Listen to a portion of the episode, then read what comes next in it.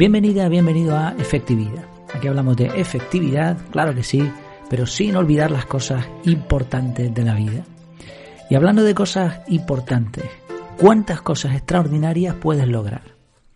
Pues según Gary Keller y Jay Papasan, autores del libro Lo Único, bueno, habrás adivinado la respuesta, ¿no? En el episodio de hoy reseño un libro que me ha parecido fascinante. Se titula Lo Único y los autores pues son esos, Gary Keller y Jay Papasan. Es de lo mejor que he leído últimamente sobre productividad y desarrollo personal. Así que vamos a ello, vamos a examinar un poco de qué va el libro, aspecto, contenido, tipo de lectura y todo lo que te pueda aportar para que te sea de utilidad por si te entra más curiosidad y quieres adquirir el libro. Bueno, en primer lugar, en cuanto al aspecto y el contenido, el título completo, porque mm, es verdad que hablamos del libro como lo único, pero el título es bastante más largo, es Lo único, dos puntos, la sencilla y sorprendente verdad que hay detrás del éxito. Paréntesis, cuerpo y mente, cierra paréntesis.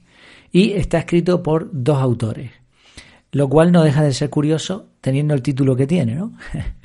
Pero bueno, la verdad es que yo no he notado la diferencia en la escritura, no, no sé cuándo escribía uno o el otro, y realmente tampoco me importó demasiado. Si es verdad que hay un pequeño salto en estilo y en temática, como a la mitad del libro, es como que es más claro, más específico o más práctico. Pero bueno, quizá era una cuestión también del momento en el que yo leía o, que era el momento del libro en el que se debía aportar esa claridad. Ya digo, no, no he notado la, el que sean dos, podrían haber sido 50 y no me habría enterado. 50 autores y no, no me habría dado cuenta.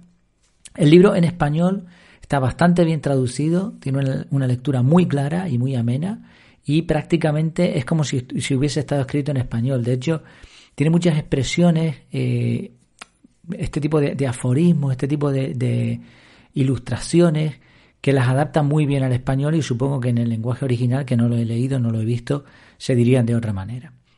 Me gustó también una cosa muy buena que tiene el libro, es la gran cantidad de dibujos y esquemas. Algunos simplemente son dibujos de conceptos y otros son esquemas, pero, pero son todos dibujos, ¿eh? o sea, no hay fotografías, por lo menos creo recordar ahora mismo que no tiene ninguna. Y este tipo de dibujos me gustan muchísimo, creo que son muy didácticos, te hacen pensar y explican conceptos, algunos de ellos, algunos de estos dibujos o esquemas, quedarían para un libro aparte. De hecho, he compartido ya algunas ideas del libro en el canal de, de Telegram. El esquema del libro sigue un proceso lógico, bastante lógico para este tipo de literatura. Primero habla de la necesidad de centrarse en lo único, define qué es eso único, después habla de las contras, las mentiras, que son una serie de creencias que nos despistan de esa tarea única, lo veremos después. Y luego otra sección titulada La verdad, donde se cuentan anécdotas, experiencias reales. Me gustó también esto en el libro, no se centra demasiado en este tipo de de anécdotas empresariales de alto standing que, suelen ser habituales en este tipo de literatura. Está muy bien, son unas cuantas y en el momento en donde tienen que ir. Y bueno, experiencias eso sobre la persecución de una meta única y los resultados. Y finalmente la sección resultados extraordinarios es bastante práctica y da algunas claves más para conseguir que lo único, esa cosa única, te lleve realmente a resultados. Sí, fácil de leer, dinámico, instructivo, con muchas cosas a aplicar. Es verdad que el tema del título se repite quizá demasiado, pero es que es lo único, así que entendemos que sea así y, creo que, que están en, la extensión adecuada, ¿no? no es un libro que se te haga largo. Se lo perdonamos a, a Gary y a Jay. El libro es magnífico, lo recomiendo al 100%. Y de hecho, bueno, ahora te voy a dar algunas ideas y citas clave por si mm, todavía no estás convencido, pero vamos, yo es de los libros que recomendaría sin ninguna duda. El punto a captar del libro es centrarse en una sola cosa.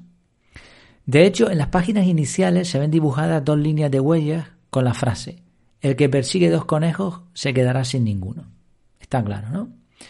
Y al principio se combaten muy bien ideas desfasadas, desfasadas que todavía algunos expertos siguen aconsejando. Algunos expertos, supuestamente, en productividad. Bueno, son expertos, tienen su opinión, pero creo que se están quedando en paradigmas ya eh, desfasados. Seis puntos, que le llaman a estos puntos las seis mentiras. Tengo demasiadas cosas que hacer. Son expresiones que una persona podría decir y fíjate a lo que llevan. Esta expresión lleva a que todas las cosas importan por igual, lo cual no es cierto. Otra expresión común. Avanzaré más si hago varias cosas a la vez. Multitarea. Bueno, pues también un error. Otra, tengo que ser más disciplinado. Y esto nos lleva a una vida disciplinada, de esfuerzo, de sacrificio. Y está bien, pero en el libro explican que hay una forma mejor de hacer las cosas. Yo, creo que siempre tiene que haber esfuerzo y, creo que fue una de las primeras cosas que hablé tanto en el blog como en el podcast del esfuerzo inteligente.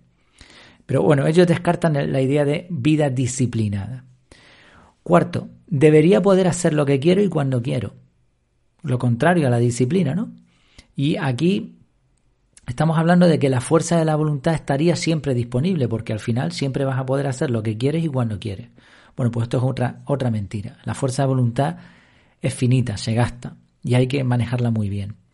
Otra idea, necesito más equilibrio en mi vida, una vida equilibrada. Esto yo creo en, el equilibrio en la vida. Pero ellos, mm, aquí quizás es el único punto en el que yo no estoy del todo de acuerdo. Yo creo que, que en la vida sí tiene que haber equilibrio, pero ellos se enfocan más bien en una vida centrada en lo único. Bueno, si es lo que quieres, pues el libro te va a ayudar un montón. En mi caso, este punto sí que lo, descarté porque yo no quiero una vida centrada en una meta solamente. Tiene que haber prioridades, pero también hay un equilibrio con otras áreas y con otras cosas de la vida, ¿no? Y el sexto punto, tal vez no debería pensar tan a lo grande. Y aquí la mentira, lo que hay detrás es que lo grande es malo. Y la verdad es que lo explica muy bien. Lo grande no tiene por qué ser ni malo ni bueno. De hecho, muchas veces lo grande, las cosas grandes, tienen más ventajas que las cosas pequeñas. A estos seis puntos que hemos dicho le llaman las seis mentiras o, como dice el libro, autopistas que acaban convirtiéndose en caminos de cabra. ¿Ves? He, citado del libro directamente y fíjate aquí la expresión caminos de cabras. Yo creo que esto en inglés se dirá de otra manera, pero la traducción al español desde luego es buenísima. Y no son palabras vacías ¿eh? lo que están diciendo.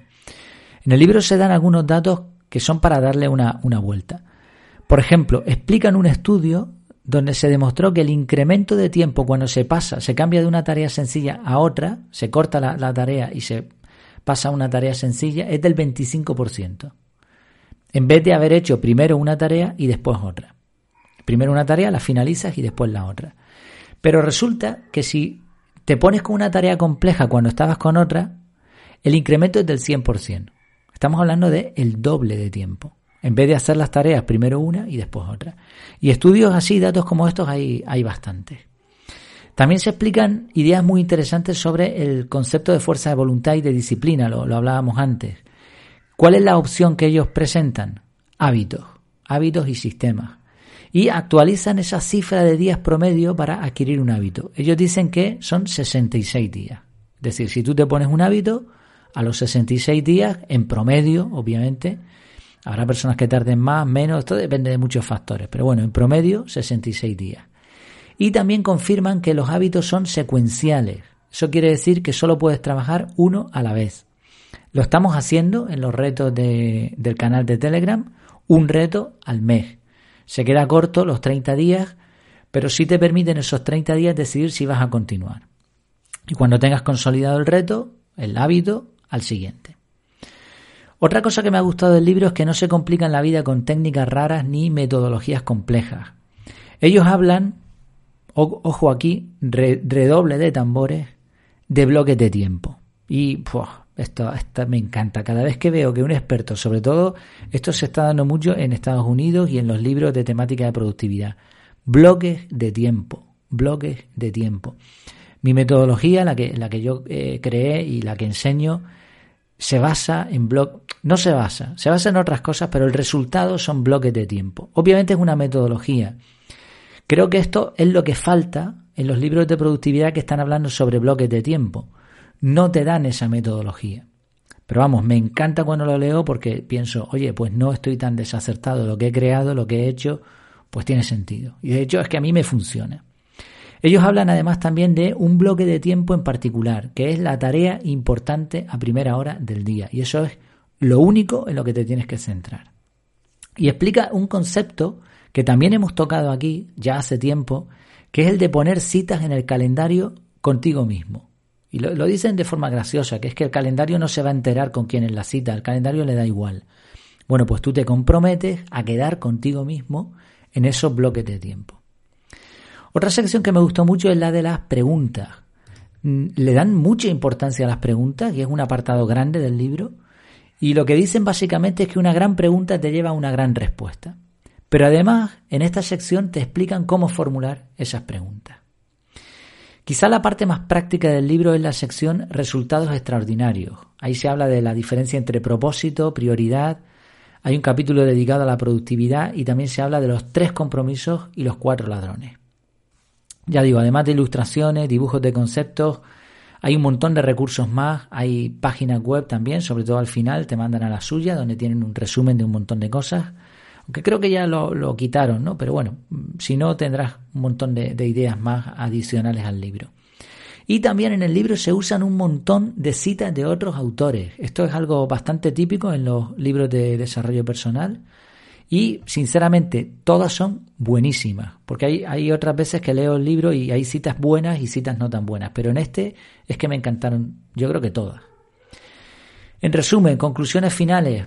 Resumir este libro es complicado, ya no el libro en sí, sino todo lo que puede aportar, porque me, pasaría un montón de tiempo centrándome en detalles y, y creo que tampoco es la idea. La idea de este tipo de episodios que estoy haciendo es una reseña. Es un consejo cómo me ha venido a mí el libro, si me ha gustado, si no me ha gustado, si te lo recomiendo o no te lo recomiendo. Y en este caso, mm, ya lo dije al principio, sin dudarlo, por supuesto que sí, recomiendo la lectura de este libro, además de una forma lineal. Aquí no hace falta leer orgánico porque no, no hay un capítulo que te pueda saltar. A lo mejor al principio alguno de ellos puedes saltártelo, pero, pero te perderías bastante. Creo que es además uno de esos pocos libros que repetiría pasado un tiempo. Si quieres ponerte una meta importante, ideal. Pero si simplemente quieres mejorar tu productividad, el libro te va a ayudar. Dejaré en, el, en las notas del programa, en el canal de Telegram y en el artículo eh, que he publicado en la web, dejaré un enlace referido del libro a, eh, a Amazon.